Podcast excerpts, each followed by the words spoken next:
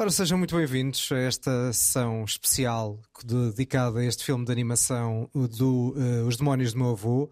Uh, como é hábito, nós somos os cinéfilos que ninguém pediu e apresentamos-nos sempre da mesma maneira. Sou João Trugal, nascido em Múrcia. E eu sou Daniel Mota, nascido em Vila Nova de Gaia. Nós hoje vamos fazer isto de forma um pouco diferente do que é hábito, porque por norma o filme é, é a sessão de cinema é primeiro e a conversa é depois. Aqui vai ser meio-meio, no sentido em que o Posidónio Cachapa, que é o argumentista do filme, em que eu começo por pedir uma salva de palmas. Tem um compromisso, portanto não pode estar depois, e por sua vez o Nuno Beato, o realizador, só estará no fim. Então vamos fazer uma coisa curtinha agora e depois no final é, já, já temos uma coisa mais estendida, mas para não fazer uma coisa uh, assim tão, tão longa. Uh, eu, eu vou fazer uma ou duas perguntas ao Posidónio, também no fundo, se quiseres, não sei se apresento fazer uma apresentação do filme primeiro, mas no fundo que se calhar começava por, uh, por te pedir como é que foi este processo criativo de, de partilha do trabalho com o próprio Nuno Beato para um filme que é Uh, toda uma, uma verdadeira obra de Hercúlea a partir do momento que, uh, para quem não sabe, vamos ter aqui uma grande dose de stop motion, que é provavelmente, dir-me-ás também, aquele, a forma de animação que mais trabalho dá. Olá, boa noite a todos e a todas. Uh, sim, uh, isto, foi, isto, é um processo hercúleo, isto é um, foi uma longa maratona, é? foi assim uma coisa realmente longa, longa de, uh, de pensar, de escrever, Uh, e depois o, o, próprio Nuno teve depois essa batalha de ele e mais uma grande equipa. Nós muitas vezes pensamos os filmes, sobretudo, não os filmes em geral, mas os filmes de animação em particular, pensamos que é uma pessoa, um gênio que faz ali tudo. E o gênio faz muita coisa e trabalha imenso e matou-se a trabalhar, mas há uma enorme equipa que está por trás. Equipa, vocês vão ver, isto é stop motion, quer dizer que são dezenas, centenas de bonequinhos que foram movidos uh, assim um, um, milímetro cada vez, até aquilo depois estar um, uma coisa que vos vai parecer super natural, mas que não é natural, é, é, fruto de trabalho de animadores portugueses e estrangeiros. É uma grande, grande equipa e foi um grande trabalho. E acima disso também teve ainda a parte de. Isto ainda apanhou uma, um confinamento pelo meio todos nós apanhámos, mas eles continuaram a trabalhar. Eu, felizmente, a minha parte de argumento estava concluída, portanto não sofri essa, o que eles sofreram, dessa maneira, mas foi assim um trabalho. O, sobre a tua pergunta, se é, se, se é, é se é a arte assim mais difícil uh, ou, ou mais complicada, é, a animação é sempre complicada. É, é complicada e cara. São dois detalhes, não é? Cada bonequinho. Sim, e acabou por me condicionar, porque, como vocês já sabem, é o primeiro filme, a primeira longa-metragem stop motion. E não é por acaso, é porque ela custa 3 milhões de euros, no mínimo. E, e horas e horas, e dias e dias e anos de trabalho. Não é por acaso que, que, que, isto foi uma obra complexa de fazer. Mas isso também nos obrigou a reinventar tudo. Obrigou-me a mim a reinventar a, a, minha própria escrita, porque tive que escrever não só para a animação já tinha escrito antes, mas escrever para uma longa de animação e para uma longa de animação em stop motion, que tem às vezes pequenas condicionantes que nós não pensamos, não é? Quando escrevo um livro não penso nisso, posso inventar mil personagens, está tudo tranquilo. Ali, cada vez que eu dizia, ah, agora vem uma senhora e diz não sei o quê, e depois o Nuno dizia, ah, espera aí, pensa lá que isso vai custar não sei quanto, não é? Porque vai ter que se fazer uma senhora. E cada, movi e cada movimento da senhora. E, e fazem-se marionetas. Uh, o que vocês vão ver, não, não quero estar a revelar demasiado, senão lá se vai a magia, hum. mas é possível que elas tenham todas um esqueleto altamente articulado em aço por dentro e que quando vocês estão a ver uma, uma personagem próxima, num plano próximo, que nós no cinema normal aproximamos a câmera ou mudamos a lente e a pessoa já está acostada por aqui. Ali não. Ali tem que se construir um boneco grande e se for à distância um boneco pequeno e se for uma longa distância um outro boneco. E então, assim sucessivamente. Agora, imaginem uh, as dificuldades. De maneira que eu tive também de me reinventar, se quiserem, e de me estar sempre a adaptar. E, e, foi nesse sentido, eu acho que isso é, é, a experiência mais interessante. Para mim foi uma experiência de aprendizagem, para o Nuno também, é a primeira longa dele.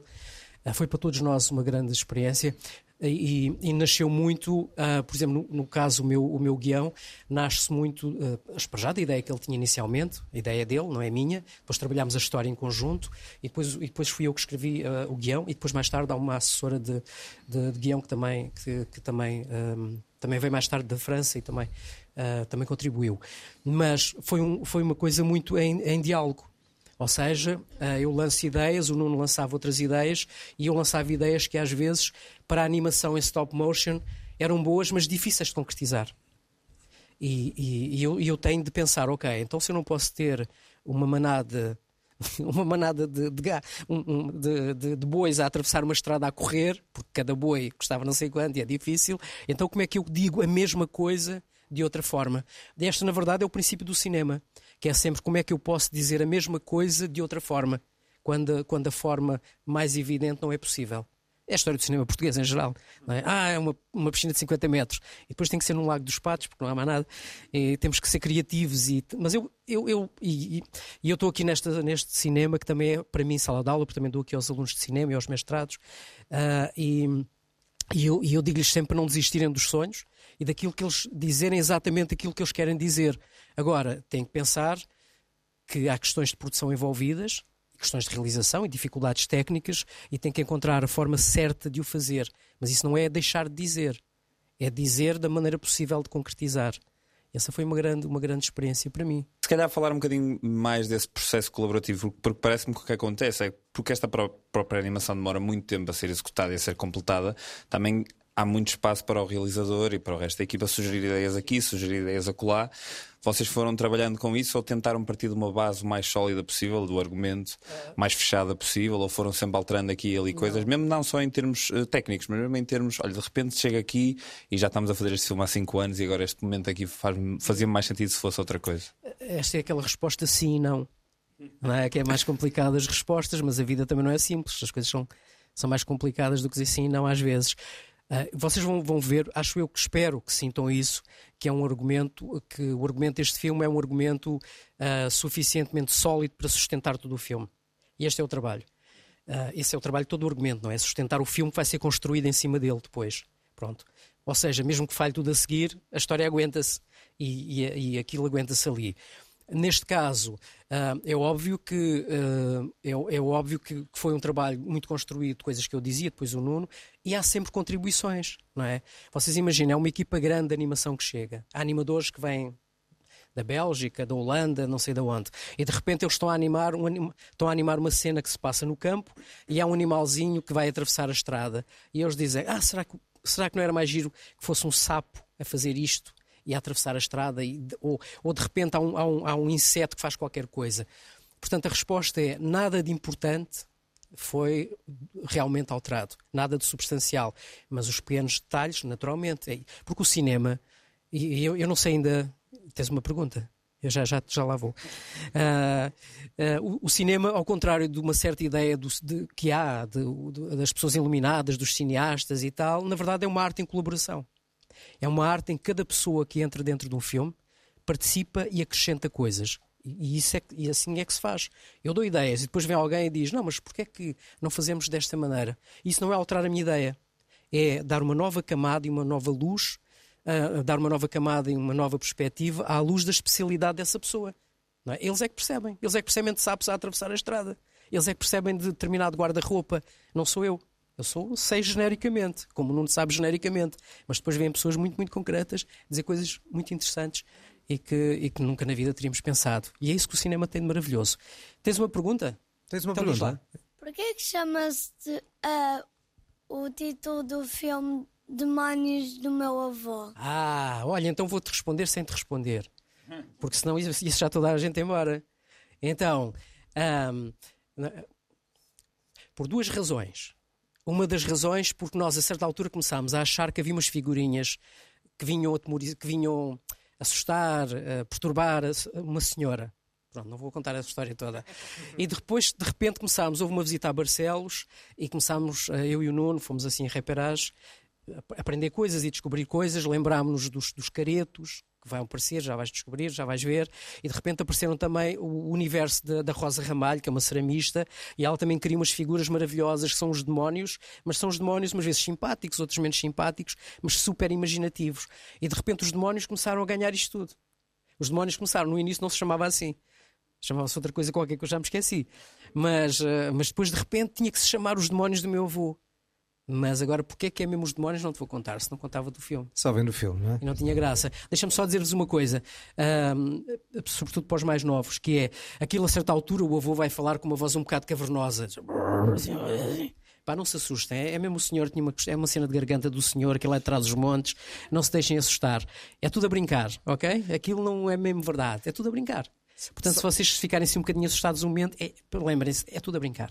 Só uma questão sobre o texto, já agora, ainda antes de, de, do filme, só perguntar, porque no fundo, lá está, nós temos tido aqui várias sessões e esta talvez com os nossos espectadores mais novos que aqui temos, que estão aqui nesta primeira fila, ou segunda fila, vá. Uh, e, ou seja, este é um filme, já vi o filme, o filme tem um lado de coisas sérias que dizem muito respeito a adultos, mas tem um imaginário que também pode ser apreciado por, por espectadores mais novos.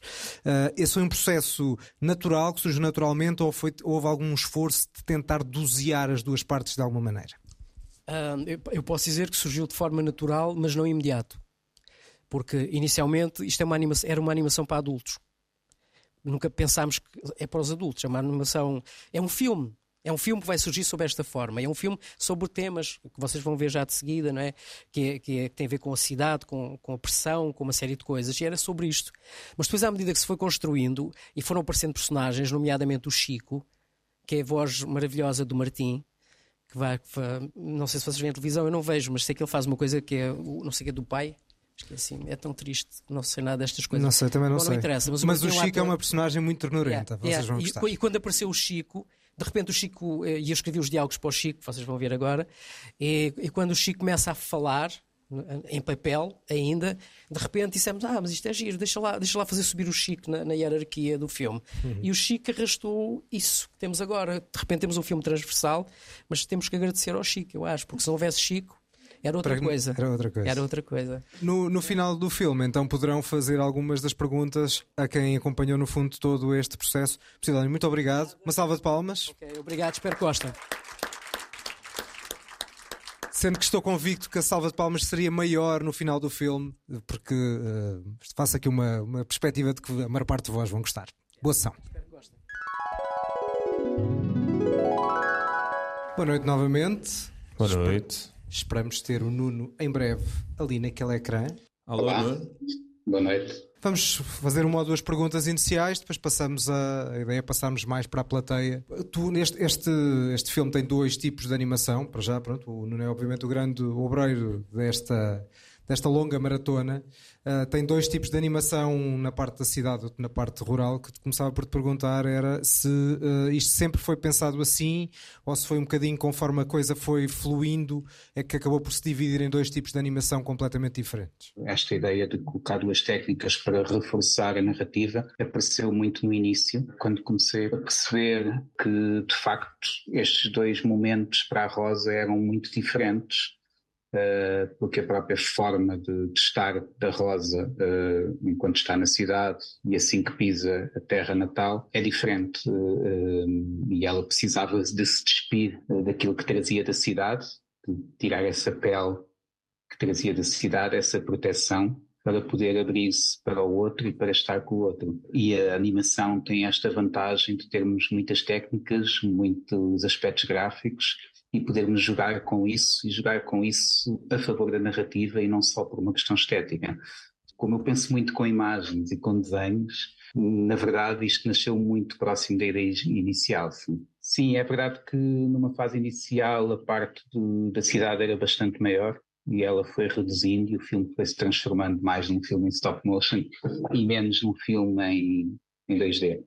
E tem a ver com essa necessidade de tempo também que os próprios dois espaços precisam. Com o Psidónio conseguimos uh, rapidamente resolver a parte do início, que achámos que era menos interessante trabalhar para a história, do que realmente a parte depois da reconstrução da Rosa, uh, onde ela própria também precisa de mais tempo, precisa de viver noutro ritmo, portanto o próprio contraste entre o ritmo também era importante, destes dois espaços. Portanto, tudo o que nós pudéssemos acrescentar com as ferramentas que existem na realização para reforçar este estar da Rosa nestes dois locais diferentes foi sem dúvida sempre uma, uma mais-valia e uma ferramenta que tentámos usar do ponto de vista aqui da realização e logo a criação gráfica junta com, com o argumento, porque nada disto pode viver sozinho, temos sempre que pensar nas coisas como um todo.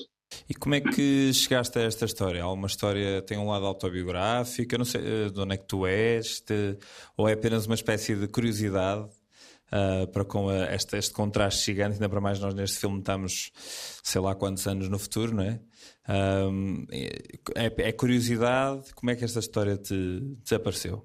Tem um, um, pouco de um lado autobiográfico, mas não, não totalmente. Digamos que o lado autobiográfico passa, em primeiro lugar, por eu me sentir muitas vezes um pouco rosa, não é? Uh, com muito trabalho e muito pouco tempo para, para os outros, para as pessoas de quem eu gosto. E por outro lado, também cheguei a ter uma relação com, com o campo, numa altura que tive uma casa de, de, de campo, não necessariamente nessa zona de Trás-os-Montes, mais ali na zona de, de Lausanne e que, e que senti muito esse contraste. Quando ia para lá, sentia-me noutro ritmo, sentia-me quase que ganhar energia para quando voltava depois para o trabalho.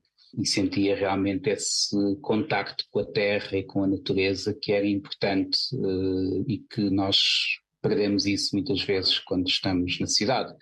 Uh, já não interessa se é dia, se é noite, se está a chover, se está sol, ou seja, nada disto interessa na cidade, parece que não dás por isso e estás apenas focado numa coisa que se chama carreira, profissão, que às vezes não sabemos muito bem o que é que quer dizer. E, e sim, sentia essa sensação eh, muitas vezes e, e, tem esse lado do autobiográfico. Mas acho que é muito difícil fazer histórias quando não colocamos um bocadinho de nós próprios também nas histórias. Claro. Acho. Uh, um, um, eu vi este filme na mostra e na altura aconteceu uma coisa bastante curiosa que era Uh, aquilo provavelmente estaria encenado, mas, uh, mas foi, foi curioso porque não pareceu. Que foi no meio da apresentação, ainda antes do filme, houve um momento musical com gaita de foles que apareceu assim do nada, ou seja, o músico surgiu quase que interrompendo a pessoa que estava a apresentar o filme. Isso leva-me para, para, para, a presença da música, da, das gaitas de foles, das flautas do Carlos Guerreiro e dos gaitas de Lisboa. Essa é uma, era uma colaboração que enriqueceu muito o filme. Como é que foi esse,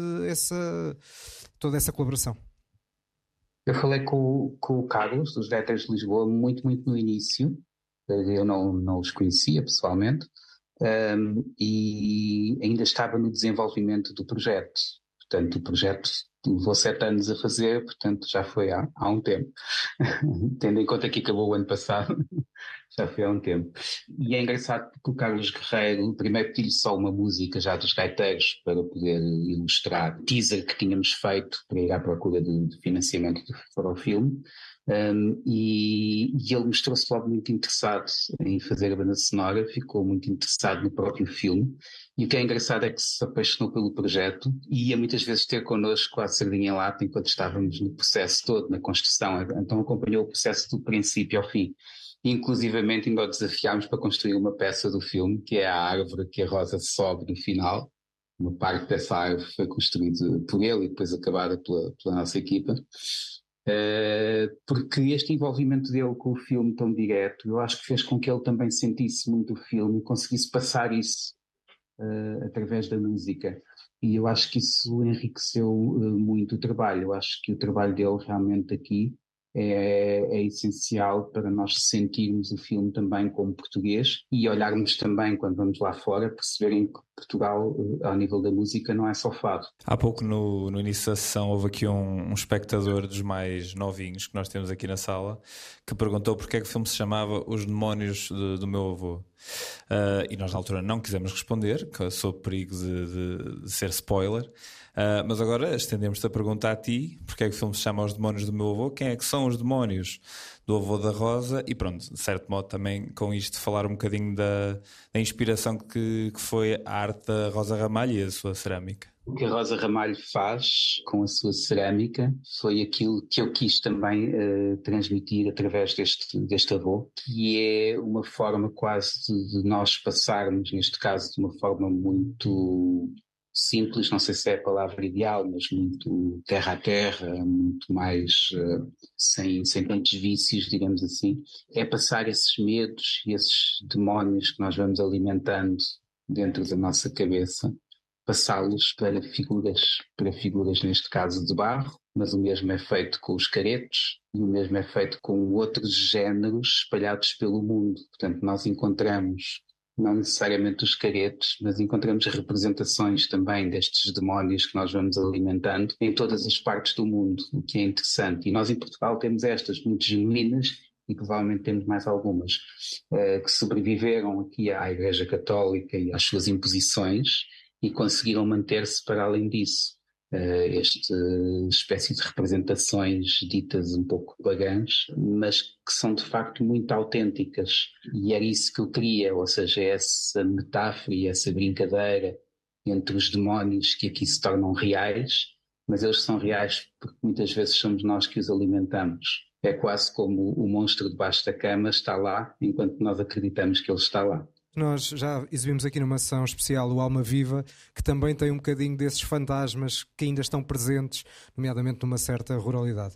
Abrimos agora o espaço de perguntas para aí. Boa noite, o meu nome é Filipe. Eu queria agradecer esta obra de arte que nós acabámos de ver, que, que merece cada cêntimo que foi investido. Acho que devia se traduzir em várias línguas e fazer-se levar isto a vários cantos do mundo. Um, acho que a mim comoveu-me profundamente. Um, Uh, também, também me diz muitas coisas uh, esta relação entre o mundo da, da, cidade e do mundo rural. E acho que uma das coisas que, que realmente mais me tocou é que hum, aquela parte mesmo em que nós tiramos a camada, vê-se mesmo a transformação da rosa uh, e, e, e, todo o universo uh, passa a ser de barro e, e, realmente nós conseguimos entrar naquilo que é mais profundo e, nós conseguimos perceber que os mundos não têm que ser antagónicos, os mundos tocam-se, não é? E mesmo ela regressa e diz: Eu vou ter tempo para, estar depois com os amigos. E acho que um, isso mim tocou profundamente a forma como, como, como acabou, porque mostra que realmente tudo, uh, nós não temos que, que realmente às vezes decidir não, não tem que haver uma transformação eh, clara e definitiva, está tudo ligado. E eu queria dar os parabéns e queria perguntar também como é que foi ao longo do tempo ver isto crescer e, e como é que foi pôr um ponto final numa obra destas. Obrigada por tudo. Em primeiro lugar, obrigado. Fico muito contente porque, que, de facto, de facto, para mim é mais importante como realizador é fazer com que a mensagem que quero passar chega ao público. E se sinto que essa mensagem chega ao público, então isso deixa-me deixa sem dúvida contente, muito mais contente do que com um prémio ou do que com o que seja. Portanto, porque eu acho que fazer filmes, eh, o que eu gosto em fazer filmes é que eles cheguem realmente às pessoas. Indo buscar aqui um bocadinho a questão uh, colocada relativamente à, à Rosa voltar para a cidade, uh, é interessante porque foi uma discussão muito, muito tida durante o, o argumento até com os vários co-produtores, eu sempre bati o pé e disse: não, a Rosa tem que voltar. Porque para mim o mais importante não era, ou seja, era exatamente dividir esta questão de não é o facto de estarmos na cidade ou de estarmos no campo que, nós, que nos faz diferentes, a rosa tem que mudar é por dentro. É a rosa que tem que mudar, não é o sítio, é ela própria. Portanto, voltar para a cidade é importante.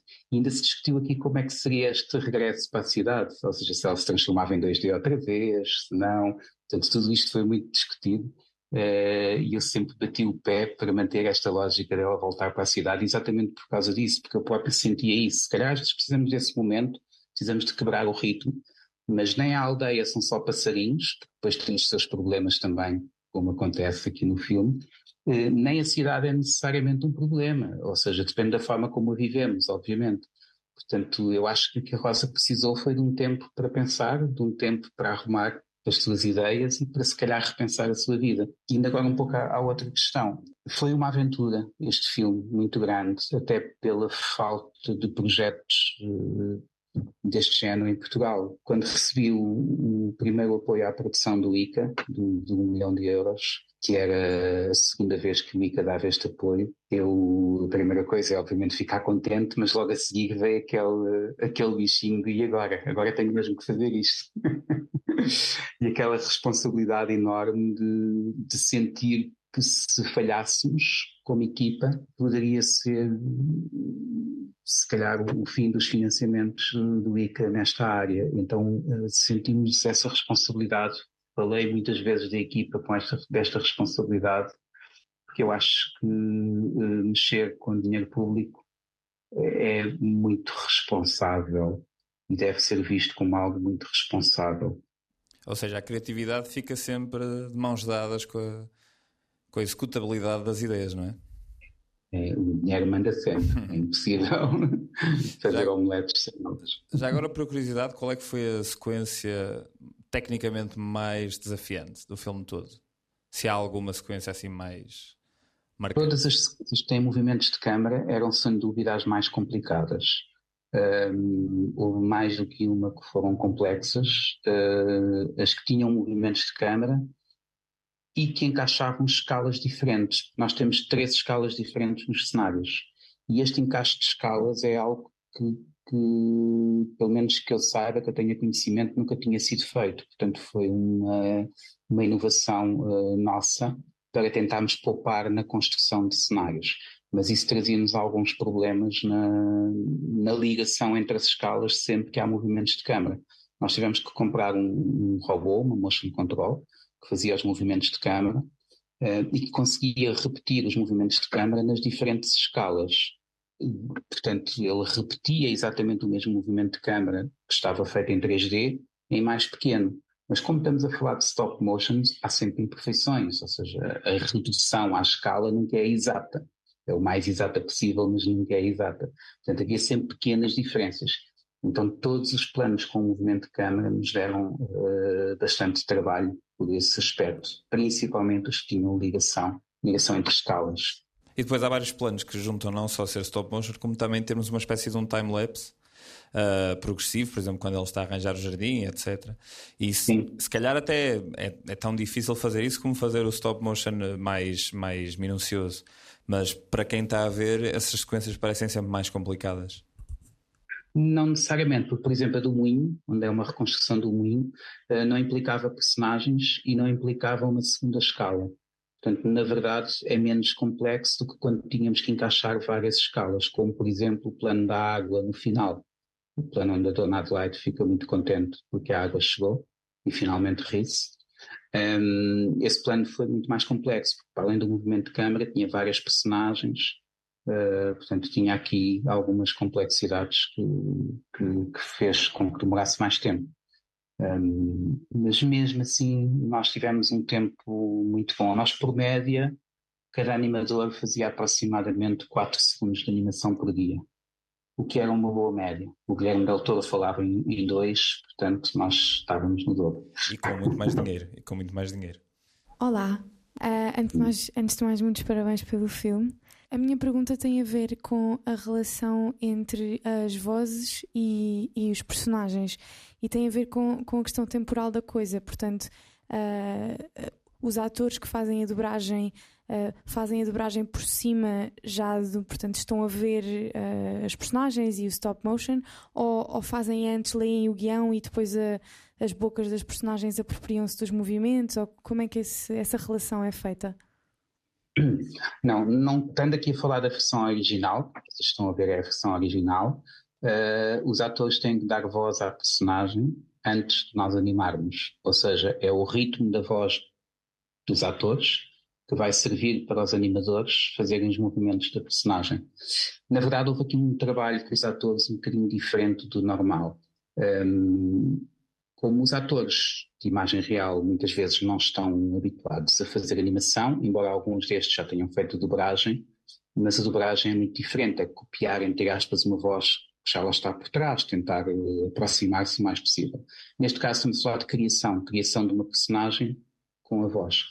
E eu queria que esta criação da personagem com a voz não fosse só chegar a um estúdio em frente a um microfone e começar a gravar. Ou seja, que fosse muito mais do que isso, que os atores entrassem nas personagens e até percebessem em que momento é questão do filme. Ou seja, se a personagem está em esforço a fazer alguma coisa, provavelmente não vai falar da mesma forma se estiver sentada numa cadeira. Portanto, eu queria que os atores sentissem isso. Portanto, a primeira coisa que fizemos, uh, e aqui com muito trabalho da Joana Brandão, que foi quem fez a direção de vozes comigo, foi alugarmos uma sala, com, com os atores para uma sala e ensaiar como se fosse teatro. Principalmente com os atores principais, aqueles que tinham duas ou três falas, não, não valia a pena, mas com os que tinham muitas falas, como a Rosa, ou, ou Laura, etc., fizemos, a Vitória Guerra, ou, ou a Sofia, fizemos este trabalho, sem dúvida. E, e, fomos para uma sala, ensaiámos como se fosse teatro, duas ou três vezes, até o ator estar confortável, e só depois é que fomos para estúdio. Um, e isso, sem dúvida, eu acho que ajudou muito o ator a visualizar as cenas. Depois, em estúdio, o que é que nós tínhamos? Para além do guião, tínhamos aquilo que chamamos um animatic. Um animatic é o filme todo, uh, com os desenhos do storyboard.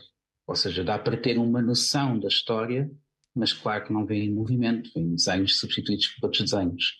Uh, portanto, ajuda um bocadinho a perceber onde é que a personagem está, o que é que está a fazer, mas tem que haver uma imaginação grande do ator para conseguir entrar.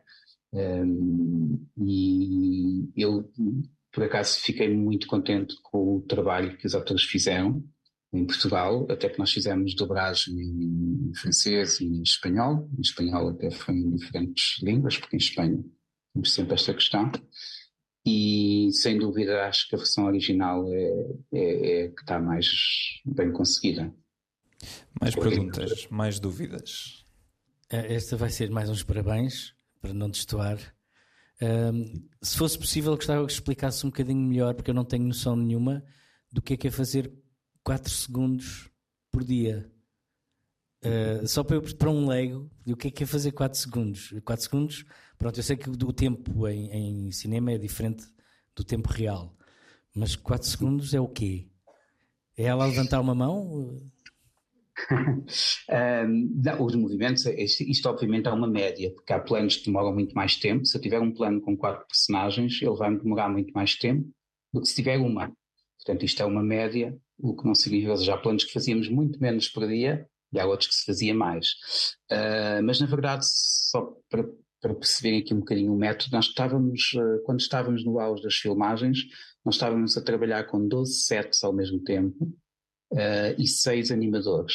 Ou seja, nós tínhamos seis cenários montados, uh, peço desculpa, 12 cenários montados, uh, tínhamos uma equipa de fotografia, tínhamos uma equipa de reparação de marionetas, que era o Hospital das Marionetas, como nós nos chamávamos, tínhamos uh, uma equipa que montava e desmontava os cenários, uh, tínhamos ainda uma equipa de rig, o rig é as estruturas que às vezes é necessário encaixar na personagem para a manter no ar ou para ajudar o animador a ter mais estabilidade. Uh, tínhamos a equipa de, de, de, produção e realização, portanto havia aqui várias equipas a trabalhar em paralelo, uh, num estúdio de 800 metros quadrados, um, a um ritmo alucinante, embora só façamos 4 segundos por dia. Portanto, os 4 segundos por dia estou a falar apenas do tempo do animador, estou a excluir aqui a montagem de cenários porque o que nós tentámos foi que o animador nunca parasse, ou seja, ele sai de um set e passa para o outro que já está preparado para ele começar a animar, já iluminado, já com tudo. Portanto, este era o objetivo. Lá houve um outro dia que não conseguimos cumprir, que o animador parava um bocadinho e a equipa toda começava a estressar, mas assim, em termos gerais, mais ou menos fomos cumprindo. E sim, ou seja, não tem a ver com o tipo de movimento, porque a personagem pode estar a movimentar-se toda, não necessariamente só a mão, mas estamos a falar de 12 posições, entre 12 a 24 posições da personagem para fazer um segundo. Só que estas 12 a 24 posições não é só mexer um bocadinho, fotografar, mexer um bocadinho, fotografar. Ou seja, eu tenho que mexer um bocadinho, confirmar se está tudo ok, se calhar não foi só esta personagem que mexeu, foi também outra lá atrás. Se calhar, para além disso, também há um ramo da árvore que mexe.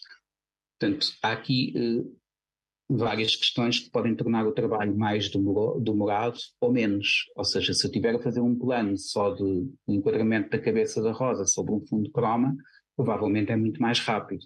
Provavelmente não demora só 4 segundos por dia. Uh, mas, como eu digo, 4 segundos é a média entre todos os planos. Nós estamos a falar do stop motion, nós tínhamos 900 e tal planos. Uh, o que é significativo. Pronto, damos por encerrado. Só dizer que foi um prazer imenso. E, aliás, é foi um prazer imenso uh, fazermos o pleno da animação. Exatamente. Primeiro começou de uma forma um pouco diferente com o Bruno Aleixo no ano passado e agora com o Naiola e com o teu filme Demónios do Meu Avô. Uma grande salva de palmas para o Nuno Beato. Obrigado. Obrigado. Prazer para mim também. Ter gente com nas salas cinema. E muito obrigado. Divulguem o filme. No fundo, também é um bocadinho essa a ideia de que é o passo à palavra, às vezes, no cinema português, sendo um fenómeno uh, ainda de uma estrutura, às vezes tão rudimentar. O passo à palavra continua a ser muito importante para fazer com que mais Sim. gente veja Sim. estes filmes. Não sei se queres dizer algumas últimas palavras, Nuno. Não, é verdade que levar o público às salas de cinema, sem dúvida, é o mais importante e é aquilo que pode mais ajudar o cinema português neste momento. E neste caso, o cinema de animação, que está agora a chegar à sala e eu fico muito contente com, com isso, em ver uma sala com, com tanta gente. Eu acho que é, que é muito bom e é isso que nós precisamos. Pode não haver essa consciência, mas isso ajuda muito o cinema de animação.